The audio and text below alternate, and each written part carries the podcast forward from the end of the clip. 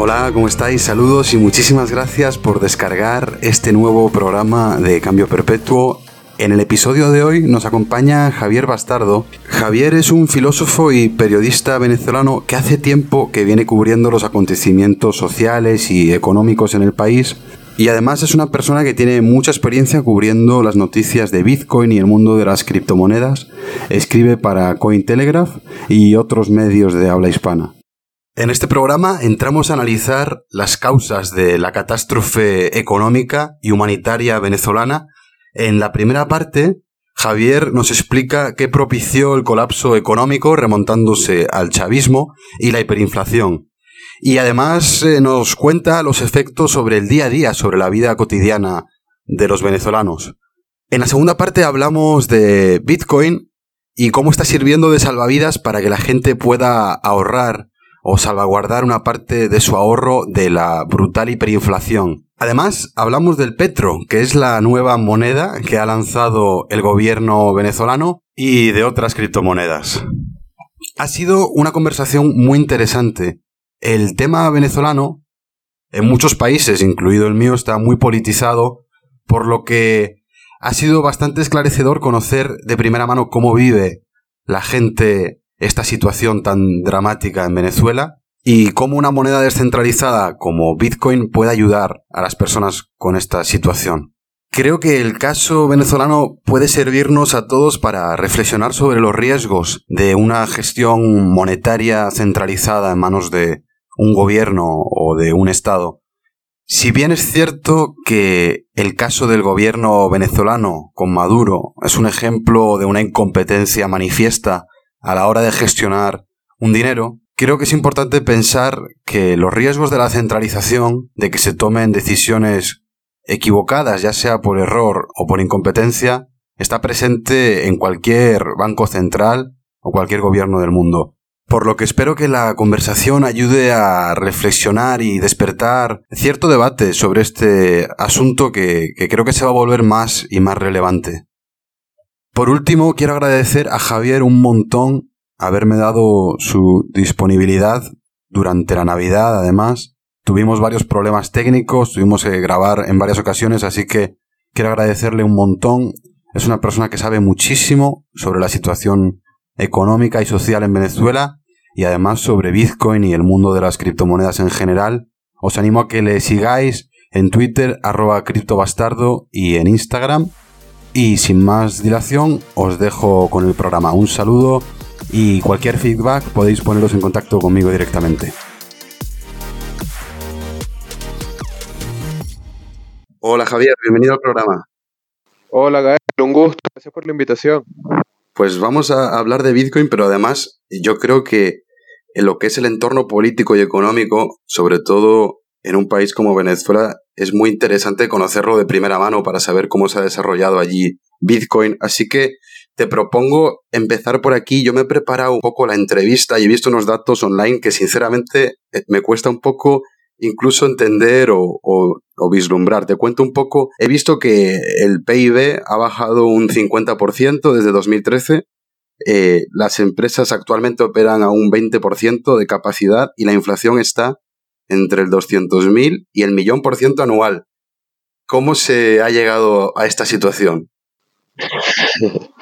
Eh, esta, este es el resultado del populismo, pues, o sea, mm, mientras menos conocimientos tengan las masas políticas y mientras menos conocimientos tenga el ciudadano, pues más fácil es para regímenes populistas tomar el poder y sostenerse a punta de promesas, a punta de clientelismo, y es lo que nos ha pasado en el país. Eh, deberíamos creo que retrotraernos a Chávez porque generalmente la gente suele exculpar a Chávez, no sé por qué exactamente, pero la raíz de todos los problemas de Venezuela fue el hecho de que durante la gestión de Chávez, no sé definir cuál de los mandatos, porque me parece que durante todos hubo decisiones económicas atroces, pero durante su gestión, durante el tiempo en que fue él el presidente, pues mucho del aparato económico nacional se destruyó, la, la empresa petrolera, las empresas productivas nacionales, de distintos rubros, bien sea agroalimentario, plástico, otro tipo de minerales que no sea el petróleo, todo fue mermando en detrimento de la gran entrada de dinero gracias a la renta petrolera. Entonces, el primer punto interesante sería anotar ahí como, bueno, en el debe, el chavismo de Chávez empezó esta gran crisis que hoy vivimos. Y bueno, otra cosa que habría que decir allí es que quien hubiese sido que hubiese tomado el poder luego de la muerte de Chávez hubiese tenido que tomar decisiones que hubiesen resultado en momentos de miseria, en momentos de economía bastante deprimidas, pero creo que hubiesen sido simples momentos. Sí quizás la tendencia no hubiese sido el chavismo o quizás el chavismo que tomara el poder hubiese sido menos jacobino, menos maniqueo con su división izquierda-derecha y vamos a entender que el país es un gran compendio de gente que no tiene por qué tener un pensamiento monolítico e identificarse con la izquierda. Entonces, ese sería como el segundo punto, que quien fuese que tomara el control iba a tener que tomar decisiones que iban a tener un momento de máximo dolor para el pueblo, me incluyo en el pueblo, yo no soy una persona caudalada ni nada, o sea, mi mamá viene del interior del país y yo vivo en la, en la ciudad por gracias a ella, pero todo lo demás, todos los privilegios que uno está acostumbrado a asociar con la gente que está involucrado con Bitcoin y esta tecnología, mm, yo no los detento en particular, entonces yo también me incluyo dentro de esta categoría del pueblo y bueno, al final mucho de ese momento que nosotros hubiésemos podido vivir como digamos un año quizás o, un año y medio de, de, verdadero, ¿cómo llamamos a esto? Mm, cuando eres excesivamente... La medicina que sabe mal quizá, ¿no? Pero que te va a curar. Exacto, una receta que no es del gusto de ninguna economía, que ningún ciudadano quiere atravesar, pero que es necesario para el desastre económico que dejó Chávez y que, bueno, asumo Maduro, que sería el tercer elemento, que no es una persona que uno pudiese calificar como capacitado para dirigir un país y menos un país geopolíticamente posicionado como el nuestro y menos un país que necesitaba gerentes de alto nivel para que la catástrofe que estamos viviendo y que sabíamos que se avecinaba porque el precio del petróleo no iba a mantenerse volando por siempre, pues terminó aplastándonos y, y, Maduro es la cara más visible de la hiperinflación y es el que más responsabilidades tiene directamente por el desgobierno, por no tomar las medidas, por dejar que la bola siguiese aumentando, siguiese creciendo y terminara arrasando a la gente e incluso la propia gente chavista que comenzó a desinteresarse de esa militancia sintió que él, perdió completa relación con su realidad entonces, la tercera cosa es que asume Maduro, asume sin tomar las decisiones necesarias y bueno, pasan los años, pasan los años y acá estamos con esas cifras que a mí me parece que también sería interesante colocar las cifras sobre la migración, No, yo creo que la parte humanitaria, eh, no sé si todos la tenemos tan clara, yo quiero hablar de eso desde luego, pero antes de nada, volviendo un poco a, las tres causas que has identificado, la primera de ellas, Chávez. Eh, esa destrucción del aparato productivo venezolano, yo recuerdo que unas imágenes que tuvieron mucha trascendencia y, que llegaron al extranjero fueron las del expropiese. Eh, había unas imágenes de, de Chávez que iba gritando expropiese, expropiese, y iba señalando ¿no? a empresas privadas. Yo ahí te quería preguntar, no sé si queda algo por expropiar en Venezuela, si quedan empresas privadas o si todo el aparato productivo está en manos del, gobierno. El gran fetiche del chavismo dentro de esta onda de las expropiaciones siempre ha sido Empresas Polar, que es como una de las empresas privadas de punta. Uno podrá tener sus contradicciones de si el empresario realmente ha favorecido al país o no, pero es una empresa que tiene mucho tiempo trabajando. También podría cuestionarse sobre sus orígenes, pero es una empresa que ha resistido un régimen que tiene como fetiche terminar, bueno, arrebatando ese como el último gran bastión y bueno, las empresas básicas, las empresas realmente críticas para la industria del país están en manos del Estado. Es difícil pensar alguna empresa privada, realmente privada, que no sea de un consorcio de gente asociada de alguna manera al gobierno, que esté trabajando en áreas críticas en el país más allá de las de otros países digo en las empresas nacionales. Y la verdad es que el expropie se quedó como haciendo un eco horrendo acá en el país, pues porque eh, particularmente recuerdo una transmisión de la expropiación de una joyería famosa acá en el centro de Caracas que se llama La Francia y era nuevamente la receta populista, voy a hacer lo que yo quiero, voy a tomar para mí la propiedad que me provoque. Incluso está el caso de Brito, que fue un hacendado al que, se le quitó su tierra y él fue una huelga de hambre y sencillamente murió de mengua porque el gobierno no dio su brazo a torcer.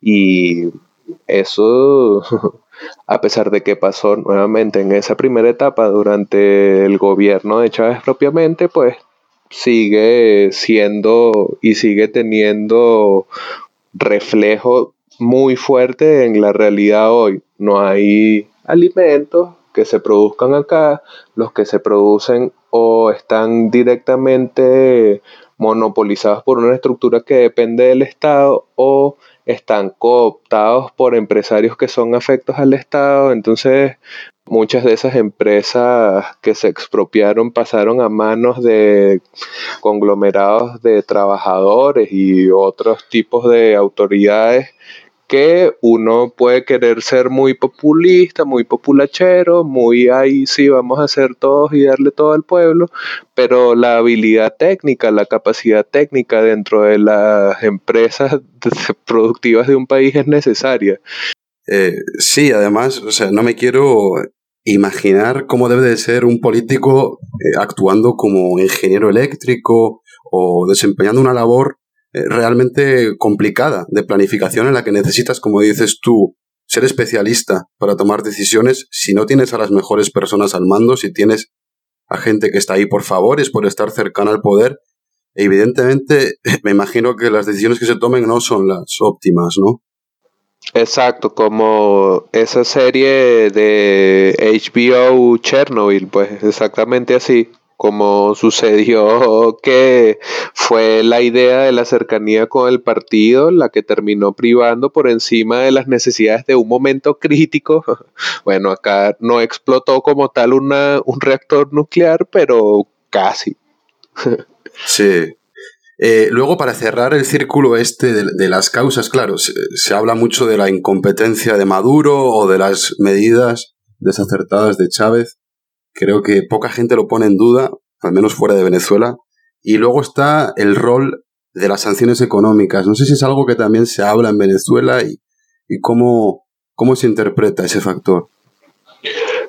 Bueno, eh, es que es un, o sea, comienzan a hacer una serie de temas en donde el ciudadano que no pagó en su momento los desmanes que tenían que haber pagado, porque el Estado no va a desaparecer, sino que es el ciudadano quien tiene que esforzarse para que el Estado se mantenga. Como no pagamos en ese momento este precio de arreglar las cosas tomando las decisiones económicas necesarias en su momento, pues el escenario geopolítico se ha tornado tan denso que terminamos siendo sancionados y resancionados por gobiernos de Estados Unidos de manera consecutiva. Hablo de Obama y Trump.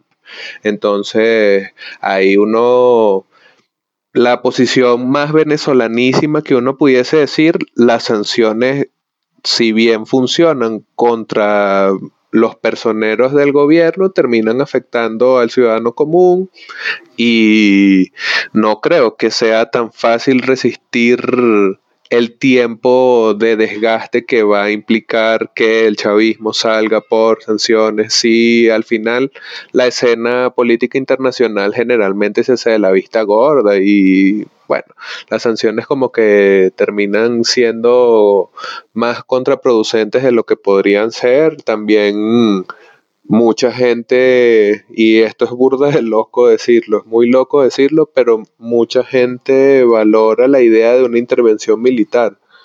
Y, o sea, no, no sé qué, qué tan desalmado con uno mismo hay que ser para pensar en que una intervención de un país de una tradición guerrerista continuada sería algo bueno, que porque nadie nos garantiza que una operación estadounidense de alto impacto en Venezuela va a llevarse solo a Maduro de una manera limpia y tal, o sea, suponiendo que eso pudiese ser un escenario menos que cinematográfico, pero sí, no, además, eh, no hay más que ver Estados Unidos, ¿no? Como, como ha actuado, si algo nos ha demostrado es que nunca ha actuado a favor de la democracia o los derechos humanos, siempre a favor de su propio interés, ¿no? Yo creo que eso se ha visto muy claro en Oriente Medio y, y en, en Centroamérica, en Sudamérica.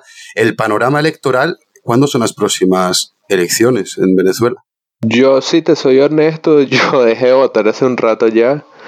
Eh, además que acá han habido elecciones más, o sea, más raras, no vamos a decir fraudulentas, que debería ser la palabra, pero vamos a decir más raras que raras sobre elementos que no estaban en la constitución, como esa Asamblea Nacional Constituyente, que termina siendo una institución extra o supraconstitucional que supuestamente está ahí para crear una nueva constitución, pero lo que hace es legislar, legislar y darle al Estado, al Ejecutivo, darle el control total sobre el Estado y, bueno, o sea, es, difícil, es, es, un panorama complejo ahí.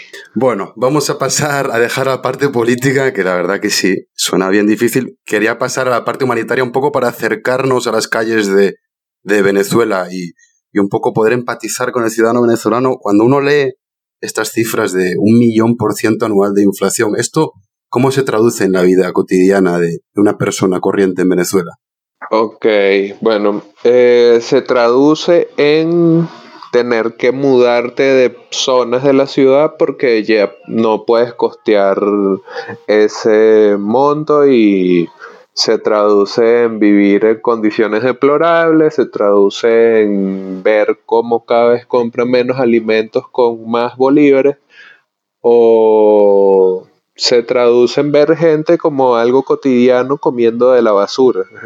Al principio creo que me choqueaba mucho más, pero de tanto, tanto, tanto, tanto verlo, ya como que se hace una imagen cotidiana y se traduce en que un café al principio de este año costaba 500 bolívares. 500 bolívares. y ahorita cuesta, vamos a decir, 6 mil o 8 mil o puede ser que incluso lo consigas en 10 mil. Las relaciones que tienes con las cosas dejan de ser monetarias y se convierten en relaciones del valor nada más. Quizás hay un poco, esto va a sonar horrible, pero un poco del materialismo de ver el valor de uso y el valor de cambio de las cosas.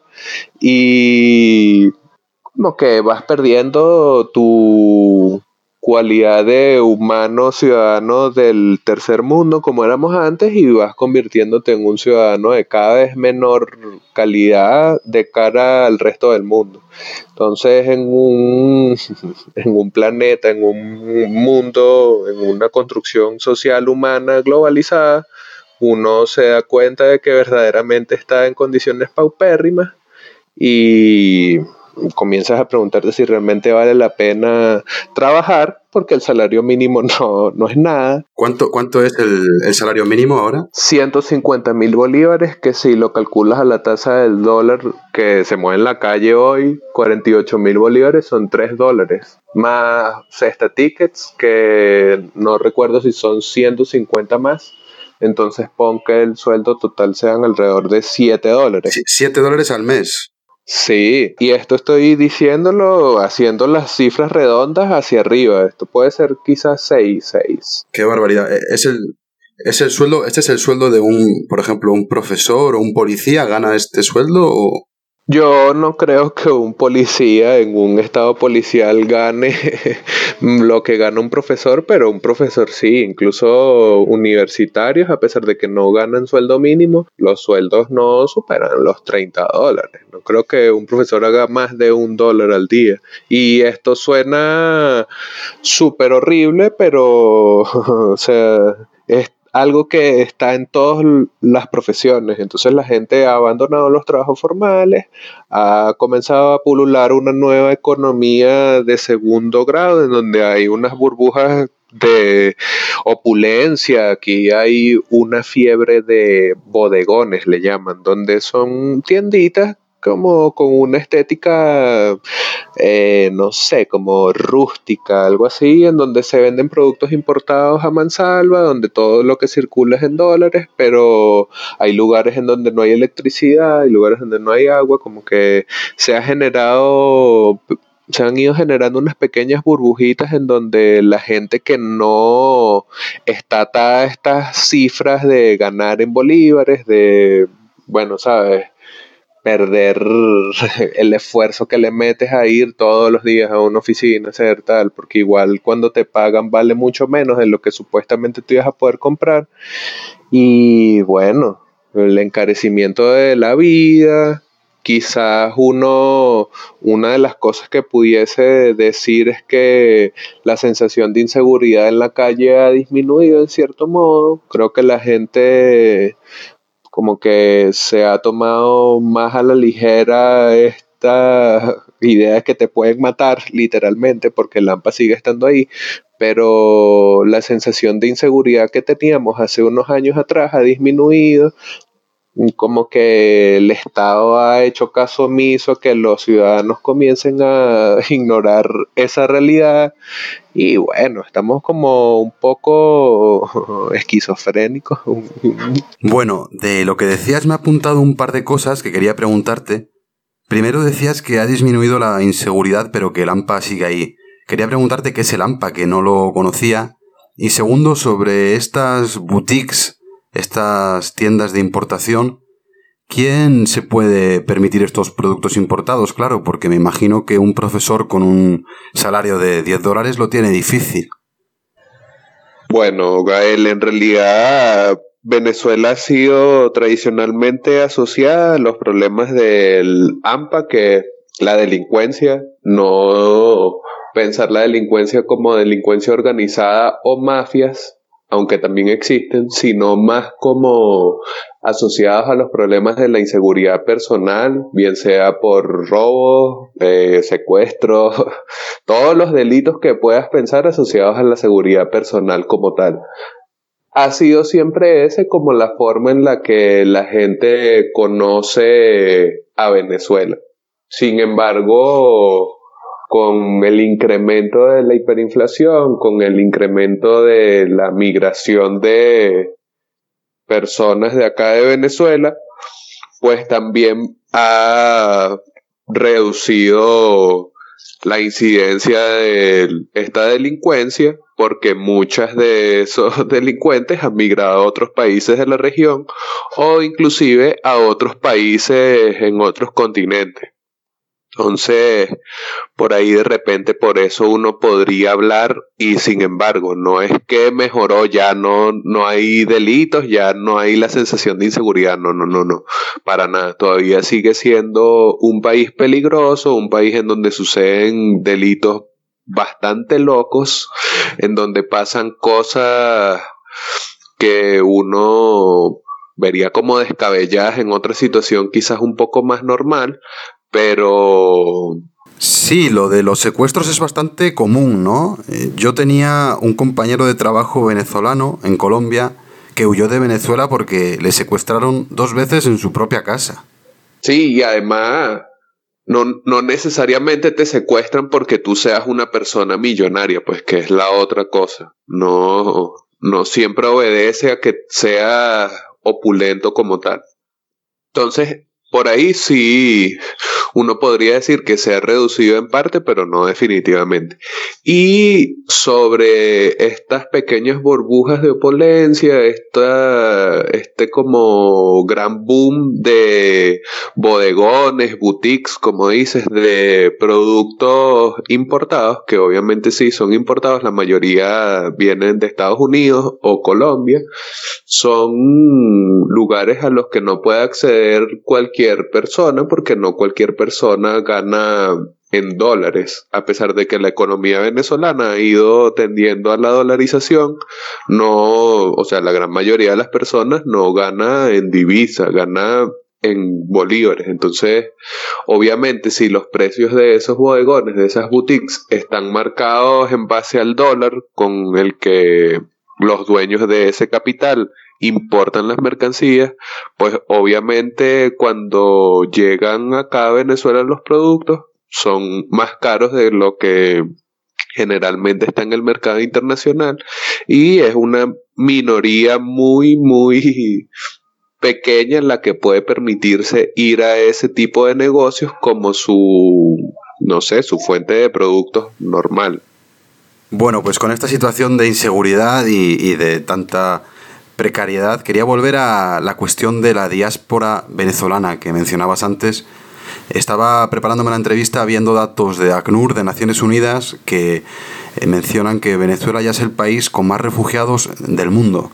Venezuela tiene más refugiados que Siria desde el comienzo de la guerra civil, en 2011 creo que fue, y ya va por 6 millones y medio de venezolanos que han tenido que huir de su país.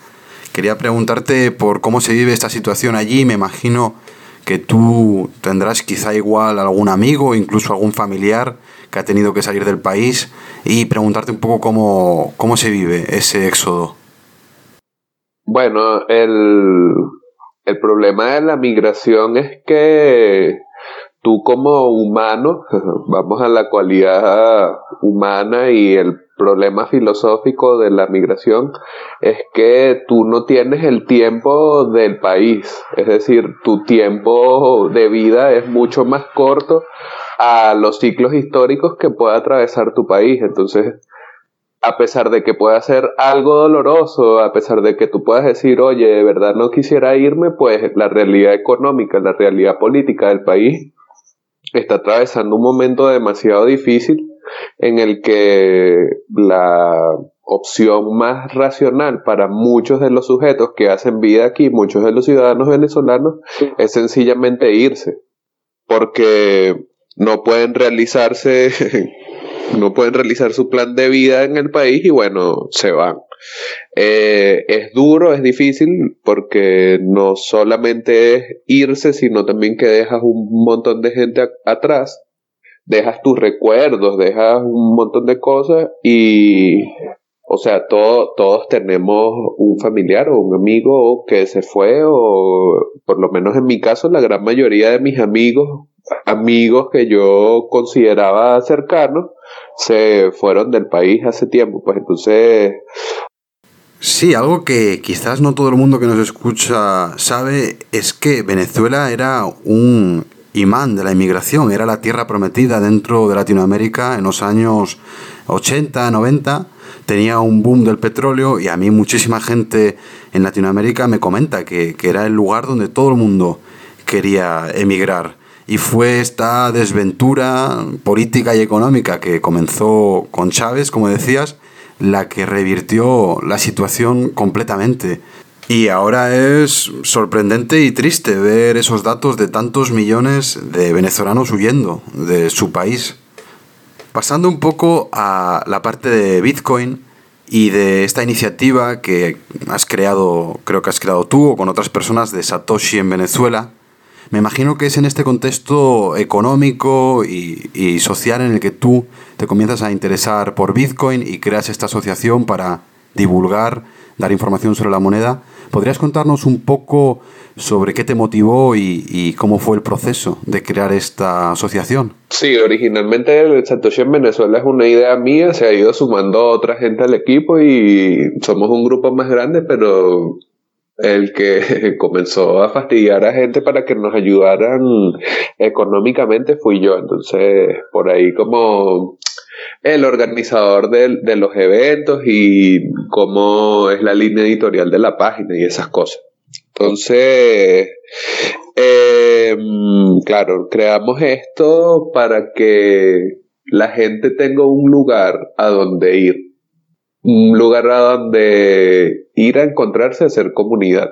Porque te vas a encontrar con otra gente que tiene el mismo interés que tú en Bitcoin, pero que quizás no tiene el mismo nivel de conocimiento. Entonces, la idea es que puede ir cualquier persona a nuestros meetups, puede comunicarse con nosotros por redes sociales, cualquier persona, y es que más que la gente utilice Bitcoin, porque en realidad es indiferente si lo utilizan o no, es que lo entiendan, no en su complejidad como tecnología, que es bastante difícil y por eso es un producto tan brillante porque combina demasiados elementos. No en ese sentido, sino como un fenómeno social como un dinero que está monetizándose a través de estos primeros usuarios, esta primera comunidad que ya tiene 11 años creciendo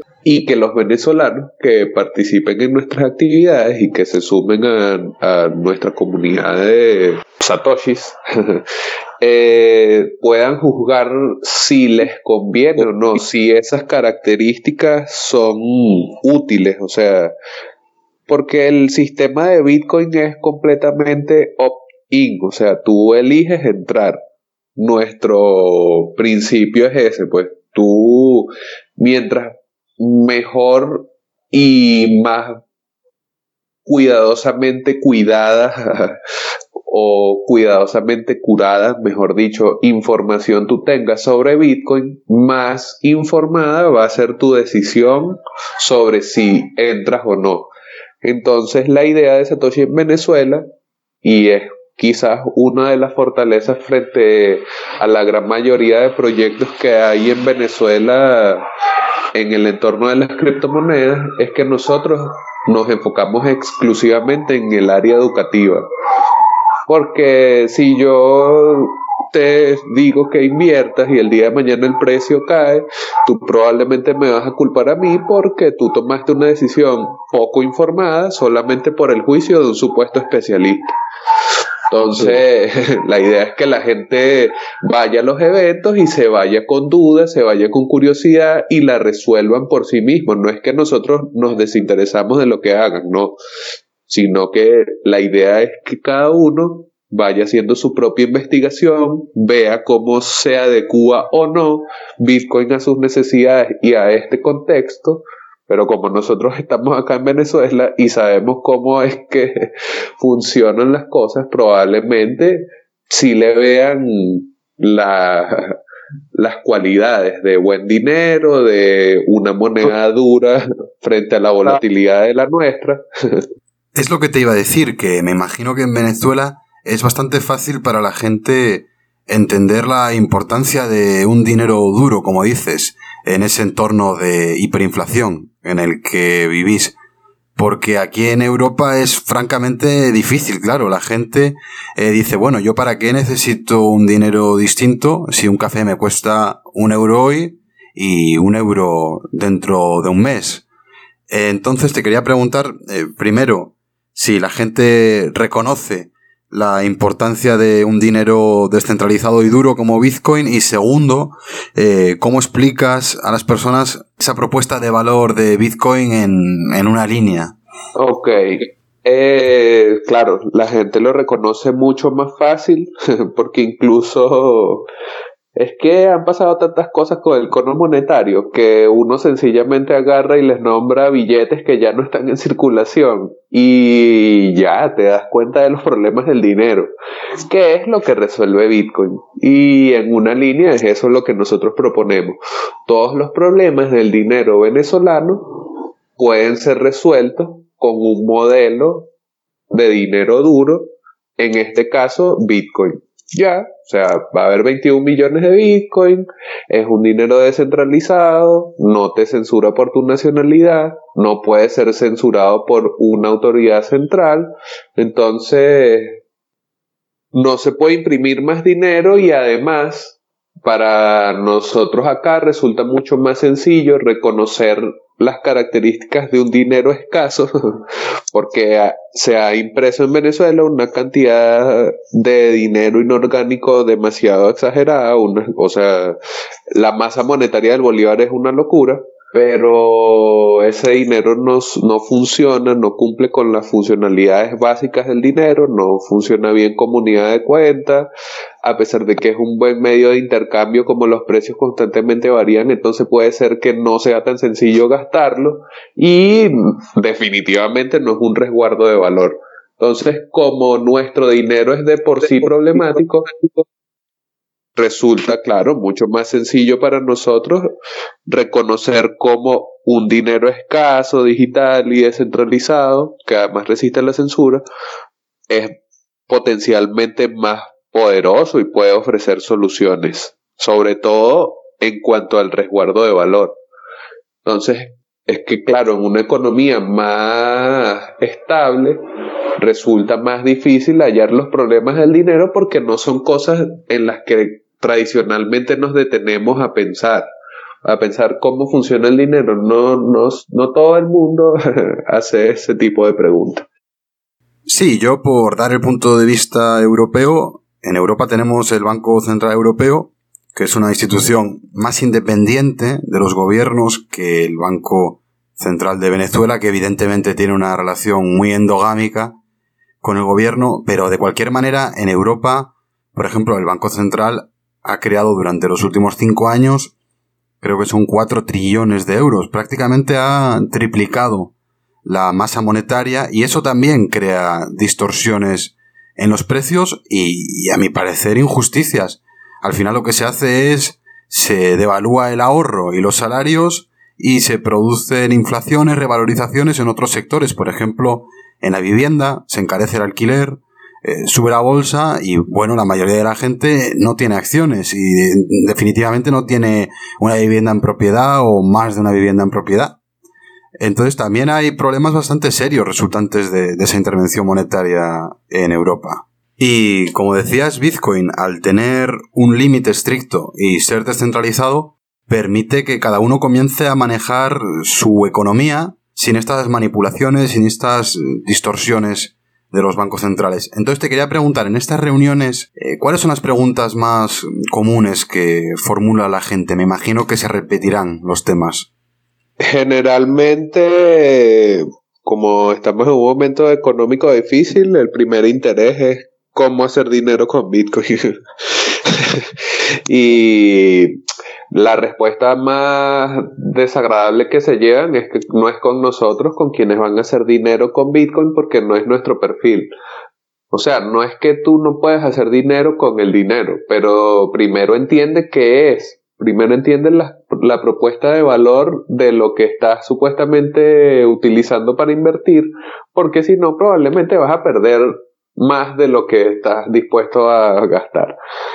Entonces, luego de esa respuesta y irse con el mal sabor de boca de que no se van a hacer millonarios, es cómo puedo comprar Bitcoin, porque terminan convencidos, pues, o sea, al final el ejercicio retórico que uno puede hacer es, o sea, sí, es útil y tal, es bueno que uno sepa cosas del discurso, pero no los convences con al modo sofista, los convences porque la propia realidad muestra las cualidades de Bitcoin.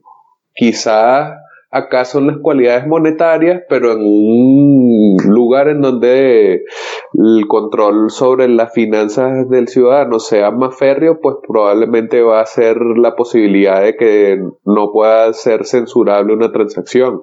En cada contexto brillarán unas ciertas cualidades y acá la segunda pregunta es cómo compro porque te das cuenta que de verdad si ofrece algo, a pesar de que la gente que te está respondiendo te dice que no te vas a hacer millonario.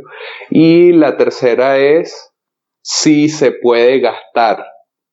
Y entonces ahí viene un tema interesante, si estamos buscando un medio de pago nuevo o si es un buen dinero lo que necesitamos y ahí cada cual elegirá, o sea, cada cual decidirá si verdaderamente le da primacía al dinero como medio de intercambio, si le da primacía al dinero como resguardo de valor. Es una decisión muy personal. Nosotros lo que tratamos en lo posible es de que se vayan con las mejores fuentes donde consultar sobre sus propias inquietudes y obviamente siempre receptivos a cuando nos envían sus propias dudas, cuando tienen intereses particulares, tratar de responder de la manera más expedita que se pueda por las redes sociales, arroba.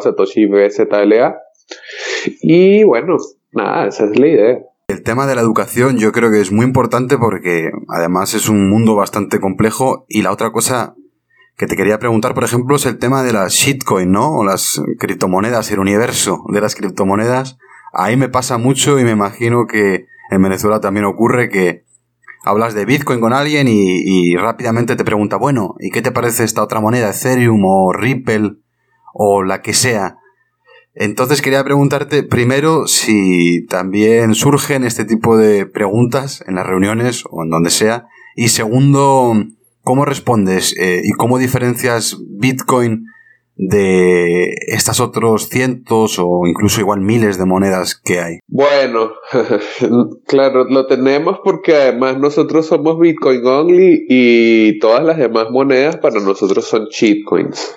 Entonces es un elemento en cierto punto de propaganda porque así la gente que se identifica con otros proyectos como que se sienta aludido, pero también porque las características económicas de las otras monedas, las características monetarias, no son competitivas frente a Bitcoin. Entonces, la propuesta de valor de Bitcoin, que es buen dinero, dinero descentralizado, dinero que con el pasar de los años resiste a la censura y que incluso altas esferas de poder de Estados Unidos reconocen la dificultad de frenar este sistema global de intercambio de valor. Como Bitcoin ofrece dinero duro y descentralizado, uno se enfoca en las características monetarias que tiene su tecnología, a pesar de que esa propia base tecnológica sea súper rica, súper compleja y tenga potencialidad aún por descubrir. Entonces, en esa serie de potencialidades aún por descubrir, ha venido un gran boom por detrás de Bitcoin y se han creado más de 4.900 proyectos diferentes de moneda.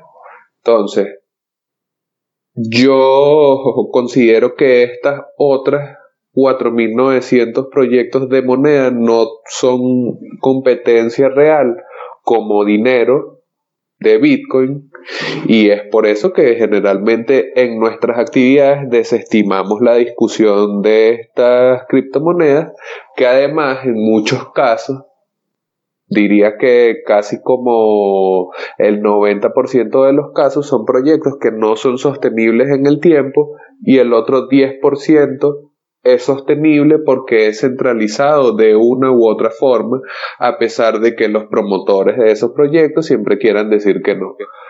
Sí, lo que tú dices, ¿no? Que al final parece que muchos de estos proyectos pues están centralizados, tienen una empresa o una organización detrás, mientras que Bitcoin eh, no hay nadie, es simplemente un protocolo abierto que nadie controla.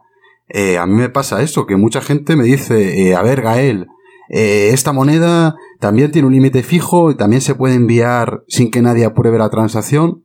¿Por qué va a ser peor que Bitcoin? Y yo ahí lo que veo es, eh, bueno, tú conoces el mundo mejor que yo, que la mayoría de estas monedas tienen nodos detrás, tienen igual una oficina que se puede cerrar o simplemente un juez puede enviar una orden para que cesen la actividad y desaparece todo el valor de la moneda. Sí, y además que hay puntos de centralización en algún elemento. Por ejemplo, hubo un momento de 2017 en donde se pensó que Vitalik Buterin, el creador de Ethereum, había sufrido un accidente y el precio del criptoactivo se resintió porque el mercado reconoce la importancia de esa figura para ese proyecto. En Bitcoin se puede morir quien sea el maximalista más grande de toda la historia del mundo y el protocolo no va a sufrir porque depende de una serie de otros elementos que hacen que esté compartido en muchos niveles la responsabilidad de su desarrollo, bien sea a nivel de software, bien sea a nivel de minería. No hay como una persona o una empresa, como acabas de decir, o un grupo que tenga una influencia tan marcada sobre el protocolo. Porque, por ejemplo, uno de los grandes mitos urbanos es que Blockstream, la empresa que financia a Bitcoin Core, que es el equipo de desarrollo del principal cliente de Bitcoin, maneja Bitcoin, o sea que la empresa es la que decide lo que pasa en Bitcoin.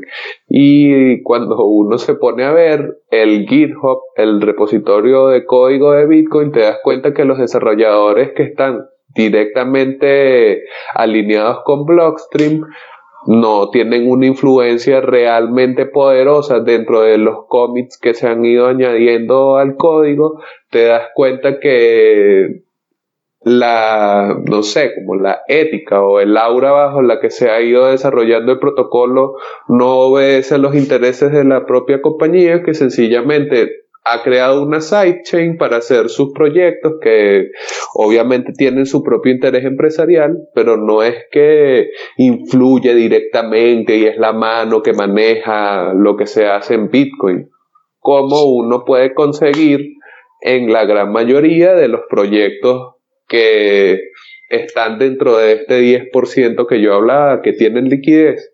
Los que sí tienen liquidez, entonces sus trade-offs generalmente son por la centralización o porque hay alguien que tiene una gran cantidad de riqueza preminada o que se creó por un bug, etcétera. Sí, yo diría que uno de los mayores genios de Bitcoin, esto es algo que se ha hablado mucho, es que Satoshi, el creador de la moneda, desapareció.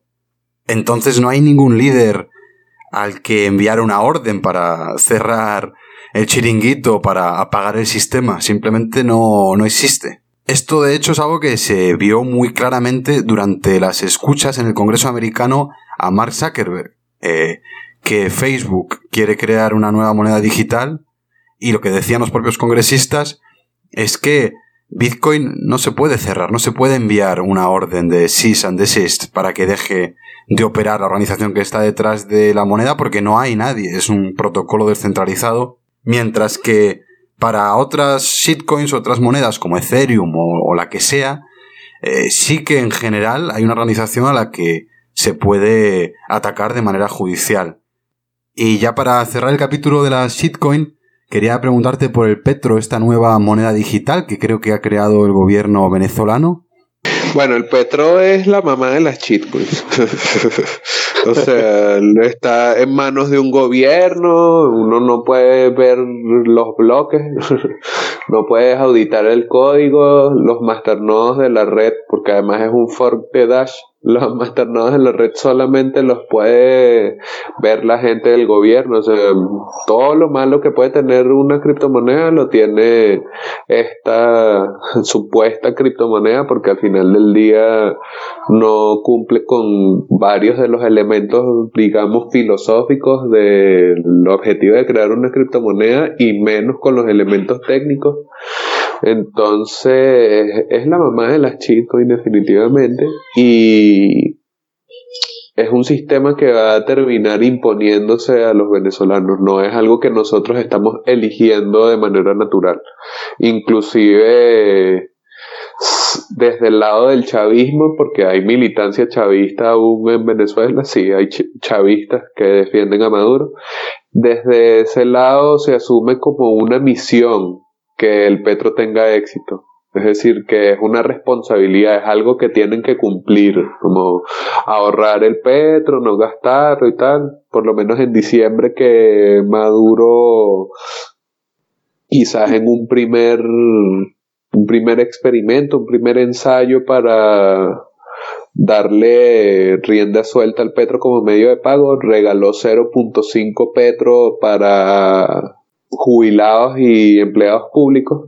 ¿Cuánto es eso en dólares? Eh, 30 dólares porque el petro supuestamente está anclado a una cesta de commodities que tienen un precio de fórmula de 60 dólares.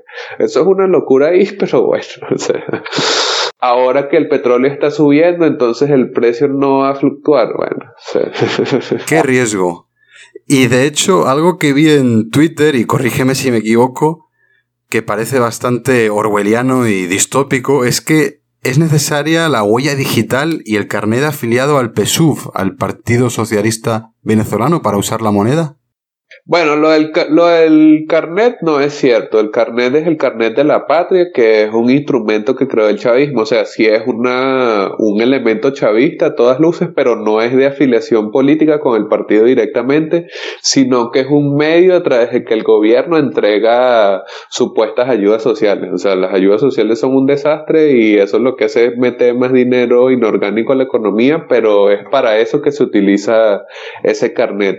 Y, o sea, desde que el petro salió como idea real a la economía venezolana, se sabía que iba a haber una combinación de esa enormísima base de datos de gente que está registrada para recibir esas ayudas económicas con la criptomoneda. Pues, o sea, eso era de cajón que iba a suceder porque así el gobierno se ahorra la necesidad de entregar directamente bolívares inorgánicos y bueno, empieza a entregar Petro supuestamente respaldados y con todo este, o sea, todo ese juego ahí de si es una criptomoneda, si nos va a ayudar a estar en la vanguardia y toda esa narrativa futurista medio loca que se lanza el chavismo, pero que igual son inorgánicos, pues, pero para eso es que se creó ese carnet de la patria y de esa forma es que está apareado con el Petro.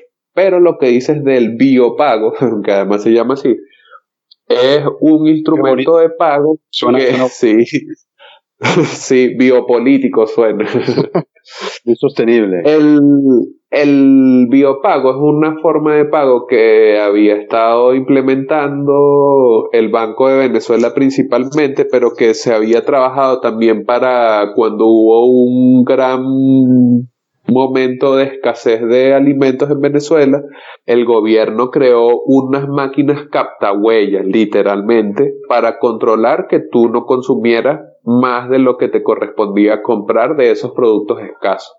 Entonces la idea lo que hizo fue migrar de un proceso de captar la huella para bloquear la compra a un procesador de pago a través de uno de los bancos más grandes del país, porque el Banco de Venezuela es un banco público que tiene una buena cantidad de las nóminas de las instituciones públicas del país, adquirido el capital de otras pequeñas instituciones y además, bueno, está en manos del Estado, siempre va a tener importancia a nivel financiero. Claro, si cada petro está asignado a una persona en particular mediante la huella digital, me imagino que no se puede transferir, ¿no? A una persona como se puede transferir el efectivo. Por ejemplo, si una persona quiere comprar un coche a su vecino, no puede utilizar el petro. No, no necesariamente, esa es la cosa. El biopago es para hacer, o sea, para gastar efectivamente, pero no necesariamente tienes que quedarte, o sea, no es necesario que los gastes por biopago. La cosa es que tú podrías cambiarlos a bolívares pero nadie está comprando petro. Hay una sobreoferta, entonces por eso es que a nivel internacional lo que más se hizo común fue esto del biopago como dando a entender que hay una cierta obligatoriedad en el gasto, pero en realidad no, no es obligatorio. Ok. ¿Y se puede convertir alguna otra criptomoneda, por ejemplo? ¿Hay exchanges?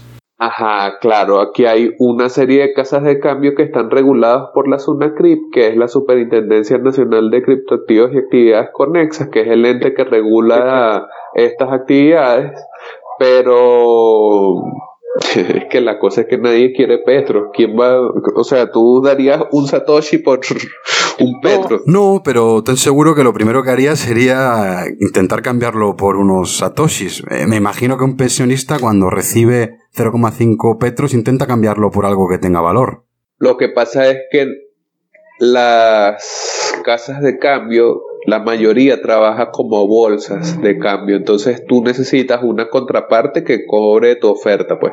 Entonces, como hay sobre oferta de Petro, es muy difícil que haya alguien que quiera desprenderse de una cripto que sí tiene valor y que es más transable a fiat, incluso no necesariamente Bitcoin. Yo creo que nadie quiere cambiar ninguna criptomoneda que puedas cambiar fácilmente por el Petro pero si hay algunas formas, me imagino que esas casas de cambio tienen algunas alianzas con los comerciantes grandes que están recibiendo grandes cantidades de petro como medio de pago, porque esos comerciantes no se deben querer quedar con esos petros. Nadie quiere los petros. claro, tiene sentido, dado, dado el precedente del, del gobierno de Venezuela.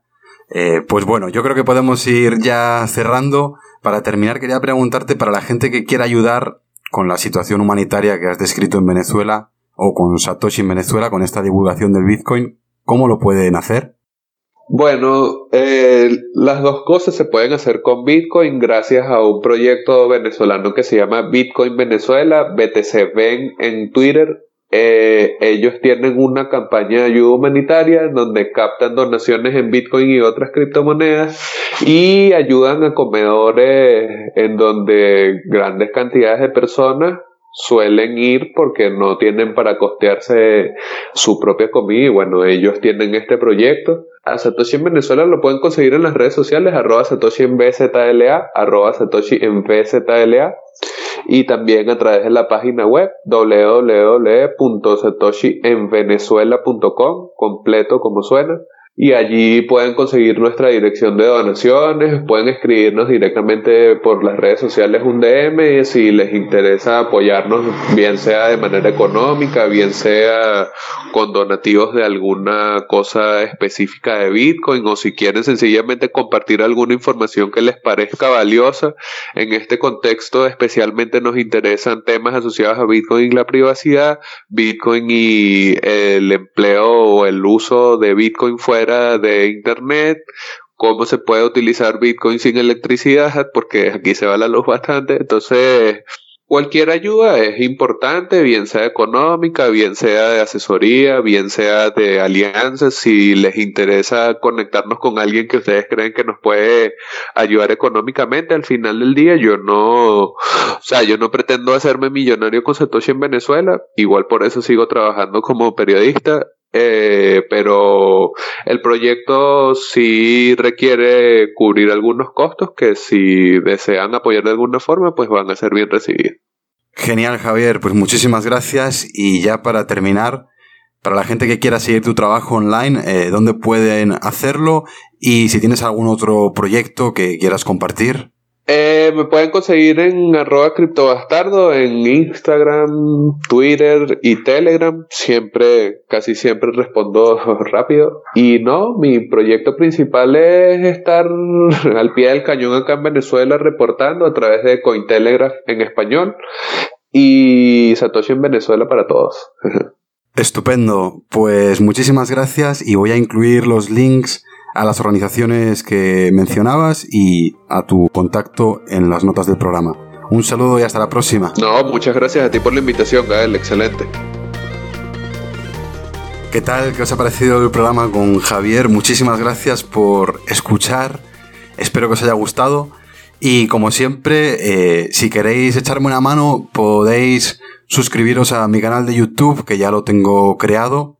Eh, lo podéis encontrar como Cambio Perpetuo. También tengo la página de Instagram, que es arroba Cambio Perpetuo.